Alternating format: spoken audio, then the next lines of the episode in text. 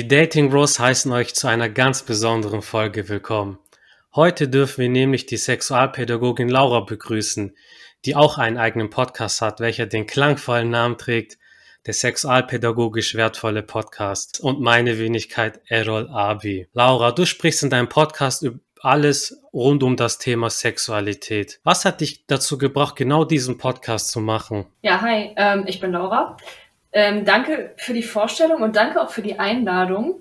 Erstmal vorweg, um äh, der Höflichkeit halber auch so ein bisschen und weil ich mich auch mega freue. Ähm, was hat mich dazu gebracht, den Podcast zu machen? Also, ich finde es mega wichtig, über Sexualität aufzuklären und das Internet ist da halt ein ziemlich gutes Medium für. Und gerade in meiner Weiterbildung zur Sexualpädagogin, die ich halt neben dem Studium gemacht habe, ich habe Erziehungswissenschaft studiert und neben dem Studium eben diese Ausbildung gemacht oder Weiterbildung. Während der Weiterbildung habe ich einfach gemerkt, boah, es ist richtig viel Halbwissen vorhanden. Man hat ganz schön vieles in der Schule nicht gelernt, wo ich mir persönlich auch einfach gewünscht hätte, dass ich davon schon als Teenager gewusst hätte zum Beispiel. Und deshalb habe ich gedacht, hey, ein Podcast ist eigentlich ein gutes Medium, weil du auch lange über ein Thema sprechen kannst und da auch richtig tief ins Detail gehen kannst. Und das kannst du zum Beispiel in einem Instagram-Post nicht so gut oder ähm, in einem kurzen YouTube-Video, sondern du kannst eben das Medium wirklich gut nutzen, um da wirklich viel und lange drüber zu sprechen. Und für Leute, die sich dann auch wirklich sehr für ein Thema interessieren wollen, viele Informationen vielleicht zu etwas haben wollen, für die ist das einfach super. Und weil ich ja auch viele GästInnen habe, ähm, ja, ist es, lerne ich auch selber einfach viel dazu, weil ich auch gemerkt habe, okay, das ist so ein Riesenfeld, da ähm, ist so viel Wissen auch einfach drin und durch meine Gäste oder Gästinnen ähm, lerne ich eben auch sehr, sehr viel dazu. Ja, richtig cool. Und ich finde es auch schön, dass deine Gäste oder Gästinnen, das ist so wirklich bunt verteilt ist. Man hat die unterschiedlichsten Charaktere. Ich konnte auch einige Sachen lernen, als ich in deinen Podcast äh, reingehört habe. Und das ist echt so. In der Schule lernt man so wirklich die elementarsten Dinge. Wie eine Befruchtung funktioniert, okay, aber wie die Liebe und das Sexualleben funktioniert, was ja so groß und komplex ist, das lernt man nicht. Und heute habe ich erst mit Teen Wolf, also unserem Podcast-Kollegen, wir haben telefoniert und wir haben so über das ähnliche Thema geredet. So, warum wird es einem in der Schule nicht beigebracht? Das ist ja nichts Schlimmes. Im Gegenteil, das ist ja so was Elementares. Es kann ja alles gut laufen, wie dein Business, deine Familie, dein Job, deine Uni, aber wenn halt die Liebe oder Liebesleben, Sexleben nicht funktioniert, dann da fehlt ein irgendwas. Laura, wenn jeder, du kennst das bestimmt auch, wenn du, wenn du als Mann viele Frauen, viele Sexualpartner hattest, dann ist es so, ey, du bist der coole Hecht, du bist der Stecher, so, so wie man es einfach kennt, so, die, die Typen kommen dann so, ey, High Five, du hattest schon die oder die, kommt natürlich auch immer drauf an, ne, wer es war, ne, aber ähm, wenn du als Frau deine Sexualität auslebst, dann ist es ja heute gesellschaftlich immer noch so gesehen, dass du dann die Schlampe bist, ja, oder die, die, ich sag mal so, ich, ich, ich kenne das, dieses, wenn du den Schlüssel hast für jedes Schloss, ja, dann ist das super, aber wenn du das Schloss bist, das mit jedem Schlüssel aufgeht, ne, so ist so ein bisschen der, dieser böse Vergleich, ne, aber wie, wie stehst du jetzt dazu? Ähm, was könntest du unseren Zuhörern so als Denkanstoß mitgeben? Boah, gute Frage. Ähm, also wie ich dazu stehe, ist eigentlich, also da bin ich schon sehr deutlich, dass ich sage, dass es halt, es hat schon sehr, sehr viel, es ist eben an dieses Geschlecht geknüpft und auch an die Vorstellung, wie haben Männer Sexualität zu leben, wie haben Frauen Sexualität zu leben und ich könnte da jetzt ein riesen Hintergrundwissen zu geben, beziehungsweise es ist auch so ein bisschen historisch geprägt. Ihr habt ja gesagt, es ist heute immer noch so, aber es ist ja oft so, wenn man auch in die Wissenschaft guckt, ist die weibliche Sexualität auch weniger erforscht als die männliche. Und in der Historie war es auch eine sehr, sehr lange Zeit so, dass man davon ausgegangen ist, Frauen empfinden keine Lust, haben vielleicht auch ähm, ja keine Sexualität und oder in dem Sinne empfinden es vielleicht nicht als, als lustvoll. Und dem wurde es vielleicht auch so ein bisschen abgesprochen. Und da merkt man schon, das steckt da heute auch noch so ein bisschen mit drin. Und ich persönlich finde, das schränkt uns halt auch ein und macht das Leben auch unnötig kompliziert. Und zwar auf beiden Seiten irgendwo. Also Frauen, die halt Bock haben, ähm, wenn man jetzt so von, von Frauen spricht, ne, weiblich sozialisierte Personen, ähm, dann sollten die das halt machen. Und ähm, wenn Mann oder eine männlich gelesene Person vielleicht gar nicht so viel Lust auf Sex hat. Das ist ja auch auf der anderen Seite, kann das ja auch super belastend sein, wenn ähm, jemand vielleicht noch nicht so viele Sexualpartnerinnen hatte, wenn wir jetzt von diesem heterosexuellen Setting ausgehen. Ja, dann ist das ja auch irgendwo nicht schön, wenn man ja irgendwie das Gefühl hat, man muss irgendwie so ein so, ein, ähm, so, eine, so eine Nummer vielleicht auch erfüllen oder man muss irgendwie, ja, irgendwie. So eine Erwartungshaltung auch, meinst du? Genau, so eine Erwartungshaltung und dass an beiden Geschlechtern unterschiedliche Erwartungen gestellt werden und mir ist es auch oft, also ich kenne diesen Vergleich auch aus meiner Schulzeit. Ich glaube, für mich wäre es damals auch entspannter gewesen, wenn ich ein Kerl gewesen wäre, auf jeden Fall. Aber mit Sicherheit gibt es auch eben, gab es bestimmt auch Kerle, die halt eben nicht so oft Lust hatten und dann andere ähm, Stigmata erfahren haben. Das hatte ich auch mal, dass ich einen Typen gedatet habe und ähm, meine Freunde dann total irritiert waren und meinten so, hä, wie, der hatte jetzt keine Lust mit dir zu schlafen.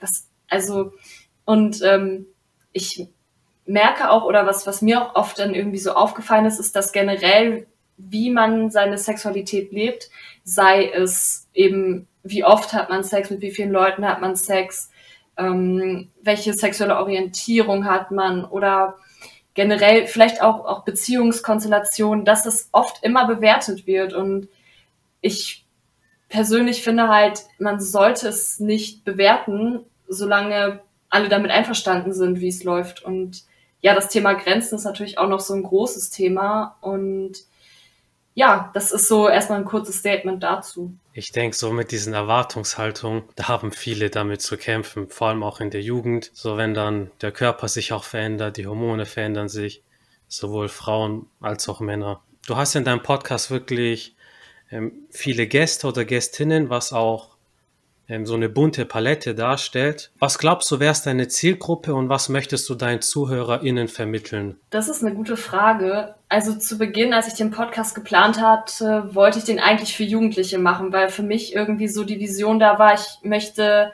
Personen das geben, was ich in meiner Jugend gebraucht hätte, so an Aufklärung und an Botschaften. Aber tatsächlich hat es sich so entwickelt, dass die meisten Personen eher im jungen Erwachsenenalter sind, also so 20 plus. Und mittlerweile gucke ich auch gar nicht mehr so viel auf die Zielgruppe, sondern gucke einfach so, auf welche GästInnen habe ich jetzt Lust, welche Themen finde ich vielleicht auch selber spannend. Ähm, und auch, weil ich jetzt im Januar so einen Aufruf gestartet habe, was wollen denn Menschen auch erzählen? Was wollen Menschen an ihrem Wissen weitergeben? Wofür kann ich vielleicht nochmal eine Plattform schaffen? Wo kann ich auch selber nochmal dazu lernen? Und ich muss auch sagen, das ist eigentlich echt cool gewesen, weil auch so bestimmte Themen, wo ich so dachte, oh, da habe ich jetzt persönlich vielleicht keinen Bezugspunkt zu, ähm, die waren dann, das waren dann trotzdem richtig coole Folgen und ich habe immer irgendwie was draus mitgenommen und das ähm, ist, also so die Zielgruppe ist schwierig. Also ich würde mir natürlich gerne wünschen, dass jeder was daraus mitnehmen kann, aber man muss halt schon sagen, es ist auf jeden Fall nichts für, also es, es muss schon eine Zielgruppe sein, die schon mal von Sexualität irgendwie gehört hat. Also ähm, eben keine, also ich würde jetzt so sagen, Gute Frage. Vielleicht so 15 plus, 14 plus. Also Personen, die sich schon ein bisschen, die so die Basics vielleicht kennen und darüber hinaus noch Dinge lernen wollen. So in etwa würde ich die Zielgruppe einschätzen. Ja. Laura, hab mal eine ganz spezielle Frage, denke ich mal eher. Und zwar, jeder hat ja eine Auffassung davon, was einen Mann ausmacht. Ähm, ich kenne es aus dem Referendariat. Ähm, da hatten wir, mein, mein alter Mentor, der hatte da so einen Ordner bei sich und der war wirklich, der war dick, war der. Und äh, ich war da echt, da haben, dann waren dann auch andere Referendarinnen und die haben mich dann gefragt, was ist das denn? Und ich sagte so, ja, das, das macht einen echten Mann aus. Und ich habe so direkt gesagt, ich bin keiner. Weil da so Sachen drinne waren zu der Zeit, ja, so Verantwortung übernehmen, ähm, wenn, wenn man wirklich, also auch wenn man Mist gebaut hat, ja, ähm, sei es wirklich Riesenmist, ja nicht nur Schulden oder sowas, sondern auch, äh, ich sag mal, ungewollt jetzt äh, eine Frau geschwängert hat oder sowas, da muss man dazu stehen. Das macht den Mann aus, ne? Aber was würdest du noch sagen, weil unser Podcast richtet sich ja mehr an die Zielgruppe Männer, was macht für dich ein Mann aus? Was soll da ein Mann haben? Ich finde es irgendwie also schwierig, weil aus meiner Sicht ist Männlichkeit irgendwo so ein Spektrum und ich würde mir halt wünschen, dass vieles irgendwie so von dem klassischen, also dass das klassische Männlichkeitsbild hinterfragt wird. Es ist so ein ganz persönliches Ding von mir, aber ich finde Männer, die weinen, total toll.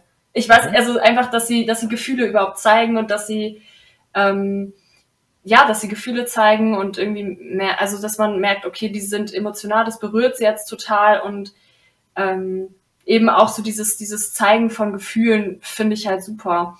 Und ich muss sagen. In, in, in welchen Situationen meinst du das? Jetzt meinst du das jetzt so, ich, ich weine jetzt bei einem Film so, ah, das ist voll traurig oder, oder wann meinst du das? Ja, auch. Oder, oder wenn irgendwas total rührend ist, weil irgendwas total Schönes auch passiert ist. Auch das, wenn, auch, auch aus diesem Grund zu weinen oder wenn man gerade irgendwie so super emotional ist. Also, man ist ja auch immer unterschiedlich veranlagt. Ich finde da halt Authentizität auch super wichtig, dass man halt auch authentisch ist und jetzt nicht auf Krampf jetzt auf die Tränendrüse drückt. Aber ich kann mir halt vorstellen, dass gerade Personen, die halt männlich sozialisiert sind, eher das unterdrücken, aber es ist doch auch einfach mal schön so, das rauszulassen und das ist halt auch so für die eigene Psychohygiene mit Sicherheit sehr gesund. Ansonsten finde ich es auch immer, tue ich mich immer schwer, gewisse Eigenschaften an ein Geschlecht zu koppeln. Und ich würde halt mir wünschen, dass beide Geschlechter, wenn man jetzt von binären Geschlechterbildern ausgeht, dass sie sich halt mehr, mehr erlauben. Also ein bisschen mehr einfach sie selbst sein und gar nicht so darauf achten, was sind eigentlich so diese typisch männlichen, weiblichen. Es gibt manche, also manche ähm, Eigenschaften gibt es natürlich, wo ich sagen würde, boah, da würde ich mir halt wünschen, dass man da nicht mehr so sehr vielleicht auch dazu erzogen wird, weil es auch vielleicht nicht so für die eigene Psyche gesund ist. Ich kann diese Frage, was einen echten Mann ausmacht, gar nicht so beantworten. Also so gar nicht, weil wir uns auch mal Männlichkeits, also ich habe auch mal ein Seminar besucht, da ging es um das Thema Männerberatung und da haben wir auch über Männer ähm, Eigenschaften, die Männern zugesprochen werden, gesprochen und ich habe mich auch in ganz schön vielen irgendwo wiedergesehen, wo ich so dachte, wow, also äh, bin ich jetzt irgendwie nicht mehr, nicht mehr Frau oder ja, es ist halt ähm, schwierig, aber ich finde ein Spektrum, Männlichkeit ist ja irgendwo ein Spektrum. Also ich finde es auch einfach toll, dass es so viele unterschiedliche Typen gibt, also von Männern und da gibt es auch eine, eine große Palette, wo ich sagen würde, da, das, das finde ich einfach super, dass es die gibt. Und dass wir so verschieden sind, ist einfach toll, weil ähm, ja, wenn alle nur auf den gleichen Typ stehen würden, dann bleibt auch, also wenn jetzt meine Freundinnen auf denselben Typ Mann stehen würden wie ich beispielsweise, dann bleibt nicht mehr so viel für mich über. Und äh, das ist eigentlich dann ganz cool, ja. Das ist auch das Schöne, dass es zu jedem Topf einen passenden Deckel gibt. Und ich glaube, Authentizität ist ein wichtiges Stichwort, weil wenn du jetzt vielleicht als Mann so gestrickt ist, dass du vielleicht nah am Wasser gebaut bist bei gewissen Situationen, aber versuchst es ständig zu überspielen und es deinem Naturellen nicht entspricht, dann handelst du ja wieder deiner Natur, was dann auch irgendwie komisch ist natürlich. Ja, genau, Thema Authentizität. Ich hatte ganz oft auch so ein bisschen das Gefühl, dass wenn ich jetzt irgendwie jemanden neu kennengelernt habe, ich hatte bisher ähm, nur Hetero-Beziehungen, dass die sich oft auch irgendwie so verstellt haben, dass sie mir gefallen wollten und das sich im Nachhinein dann rausgestellt hat, war gar nicht so cool irgendwie. Und im Endeffekt erspart man sich auch im Nachhinein ziemlich viel Kopfschmerzerei, wenn es doch zu einer Beziehung kommt oder man irgendwie weiterhin in Kontakt bleibt oder viel miteinander unternimmt, wenn man zu Beginn authentisch ist und vielleicht auch, ja gut, ähm, vielleicht auch so ein bisschen drauf guckt, was gefällt eigentlich einem selber, aber da würde ich vielleicht später nochmal drauf eingehen. Auch. Also meinst du, die waren eher inkongruent, diese Kerle? Also die haben quasi, die hast du die kennengelernt ähm, beim Date und äh, die waren, ich sag mal jetzt die coolen Typen, die waren jetzt irgendwie auch mal auf Gentleman gemacht oder auf, auf äh, starker Mann und äh, dann beim Schreiben, dann waren die irgendwie anders drauf, weil ich kenne das zum Beispiel auch, ähm, dass ich, ich habe Bekannte, die, ähm, die schreiben mit der Frau anders, als wie sie beim Date sind. Ja, die schreiben dann sowas äh, wie, äh, hey, Schnitte heute schon belegt, ja, und äh, beim Date sind sie dann aber total so, hm, hey, hi, wie geht's so? Ja, total, äh, total schüchtern dann. Und dann ich kenne das, ich kenne das. Ne? das ist, ne, und also jetzt mal so ganz überspitzt gesagt. Ne? Und ich denke, also so wie meinst du das denn bei dir? Ja, bei mir ist es eher so ein bisschen, dass sie vielleicht, also bei mir geht es dann tatsächlich eher so um Freizeit Freizeitaktivitäten, dass sie dann zum Beispiel sagen, zu Beginn heißt es noch, hey, wollen wir mal das und das machen? Und je mehr die Beziehung dann wirklich irgendwie Form annimmt, dass man dann merkt, okay, eigentlich haben die das nur gemacht, um mir zu gefallen. Beispiel, was weiß ich, lass uns, äh, lass uns doch in die Stadt gehen und irgendwie ein Eis essen oder so. Und im Endeffekt stellt sich dann heraus, die haben das, er hat es nur gemacht, um mir zu gefallen und eigentlich eigentlich mag er gar kein Eis. Eigentlich findet er es auch gar nicht so cool, in die Stadt zu gehen, weil da so viele Menschen sind. Und wenn man das von vornherein gewusst hätte, dann hätte man sich vielleicht auch anders drauf einstellen können. Oder ähm, hat vielleicht war es dann auch nicht so passend, aber es ist so ein bisschen, ja, ähm, deshalb ist mir auch einfach so wichtig, auch wenn man vielleicht denkt, okay, dieser anderen Person gefällt es nicht, dass man trotzdem irgendwo ehrlich ist.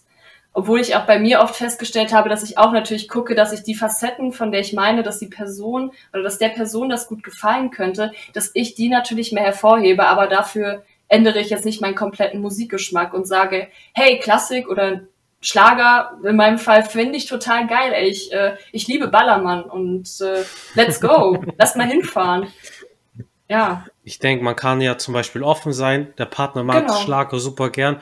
Ich kann mal reinhören. Mhm. Und wenn es mir nicht gefällt, dann gefällt es mir nicht. Richtig. Und vielleicht gefällt es mir ja, dann habe ich, hey, ich habe was Neues gelernt. Richtig, super. Genau sowas, ja. Ich weiß noch, das war, ähm, ich hatte früher eine zweijährige Beziehung und bei unserem ersten Date wir waren in Stuttgart unterwegs in so einem Bücherladen und da waren Harry Potter Bücher, auch noch irgendwelche, also auch Merchandise dazu. Mhm. Ich fand das super cool. Ich war der größte Fan von Harry Potter, ich mag es immer noch. Aber ich dachte, okay, das ist jetzt nicht so cool, wenn ich das jetzt zu ihr sage. Und ich habe es halt so verschwiegen. Und ein paar Wochen später habe ich erfahren, dass sie selber der größte Potterhead ist.